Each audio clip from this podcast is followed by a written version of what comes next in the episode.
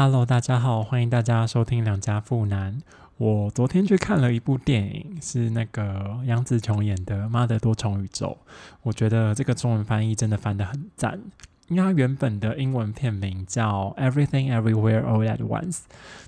就是这句话很有哲理，它有点像佛教说的那种当下即事的感觉。虽然有一些禅意，但我。看完之后就觉得跟这个作品如果翻成当下即时的话，好像有点太不搭了。妈的多重宇宙，就这个片名呢，他一次就点出了主角的身份，然后还双关了女主角的心情，还有这个作品的表现形式。我觉得它很生动活泼，耐人寻味。然后我看到好像有些人会觉得那个电影字幕好像翻的不够好。我自己也是觉得有些地方就看到那个字幕的时候，觉得怪尴尬的。但我我是觉得不至于有影响到我看电影的心情啦。嗯，然后呢，今天这集呢，因为这部电影它的剧情核心其实是很老生常谈，很多作品都会探讨的事情，然后很容易有共鸣。但因为它太简单了，我不想要在这里赘述，所以大家如果有兴趣的话，可以直接去看这部电影，因为真的蛮好看的，可能是我今年看过最好看的。嗯，所以今天这集呢，我想要处理的是对于妈的多重宇宙的多重宇宙这件事情，我自己的解读是怎么样的，来跟大家分享。电影的一开始，它就呈现出女主角杨紫琼演的 Evelyn，她生活的急躁与匆忙。她要报税，她要张罗三餐，然后她觉得她自己的老公软弱无用，然后她还要照顾从。中国飞过来的年迈失智的，然后以前一直都看不起他的爸爸，然后还有他跟女儿的关系很紧张，他还要应应付那个店里面烦人的客人，然后虽然他没有一点时间是分给他自己的，但他觉得这是他应该做的正确的事情，那个正确要打上那种双引号，对，然后我觉得第一个多重宇宙的解读就是多重的社会角色，就他。这个角色一开始就显现出来，他试图以一个嗯区隔化的方式去处理自己的生活，然后但是因为这样，他就成为了一个别人眼中，不管是她老公或她女儿眼中一个比较固执，然后刚愎自用的人，但他。坚信这样才是一切的解答，他觉得自己这样做才是对的，因为他总是汲汲营营在未来里面，他是为了未来而活的，他没有关注在他自己本身跟他的生命的当下。然后呢，多重宇宙的第二种解读呢，我是觉得是那些做出不同决定的我们，可能开创出来的不同版本的世界，就跟电影里面演的一样，他可能会觉得说，要是我那个时候没有。跟那个男生一起来到美国，会不会那时候之后我变成了一个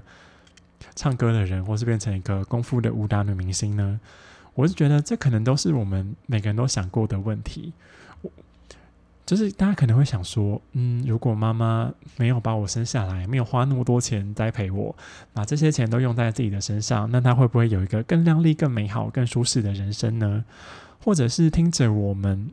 叙述我们自己的梦想，或是看着大众传播上面光鲜亮丽的女强人的时候，妈妈会不会觉得自己如果当初没有结婚生子，也可能也可以开创出这样的一番事业呢？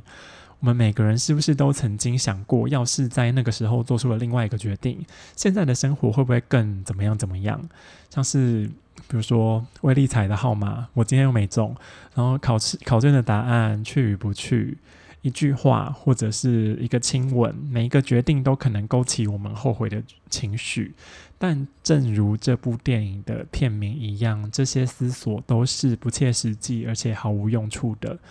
因为生命当下即是，过去所做的那些选择其实都没有那么重要。重要的是现在摆在你眼前，你应该要做出选择的那个选择。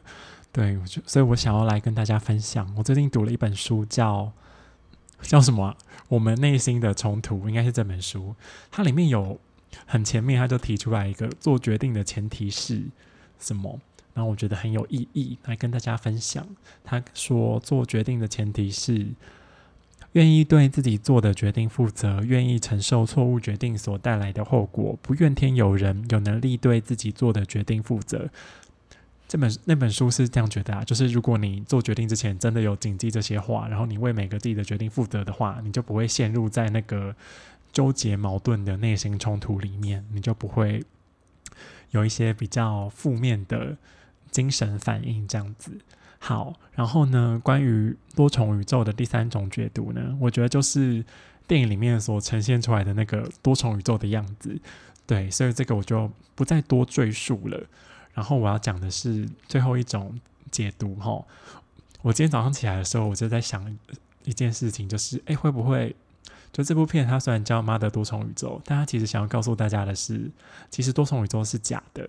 就是 Evelyn 她的多重宇宙呢，其实只是一个表象。她以为在那个时候，如果做出别的选择，会导致不同的人生。但会不会其实这件事情根本是不存在的？就像我们都自以为自己有所选择，但其实它早就注定好的。就跟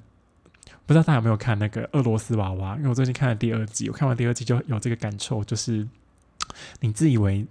主动争取、主动选择的事情，其实很有可能都是被规划好的，所以一切都还是回到了宿命论的原点。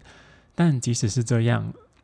我就觉得生命对我们来说，还是跟片名所说的一样，当下即是。所以呢，在这集的最后，我想来跟大家分享一些文字哦，因为我今年在划手机的时候，我常常看到有人在分享一些那个这本书叫。当下的力量，然后这本书里面的一些节录，我根本就没有看过这本书，但我看过这个节录的文字好多次。但我但我觉得是这部电影一个很好的注脚啦。他是这样写的哦：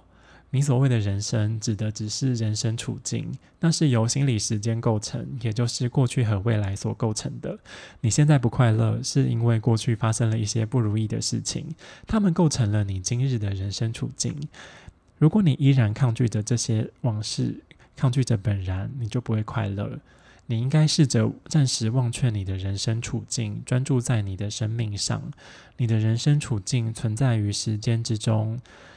你的人生处境是心智虚构之物。你的生命存在于当下，你的生命真实不虚。充分运用你的感官，安住于你所在之处，感受身体里的能量，无论内外，容许所有事物以其本然的样貌呈现，让一切如其所是，深深的进入当下。这么做将使你走出那由心智虚构所出来的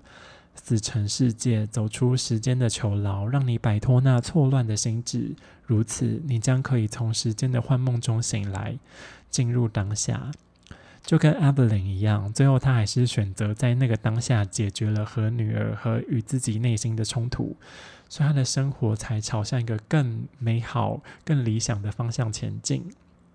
但愿我们都能够珍惜并幸并享受每一个当下。我是良家富男，我们下礼拜不知道会不会见，但我们就下一集见喽，拜拜。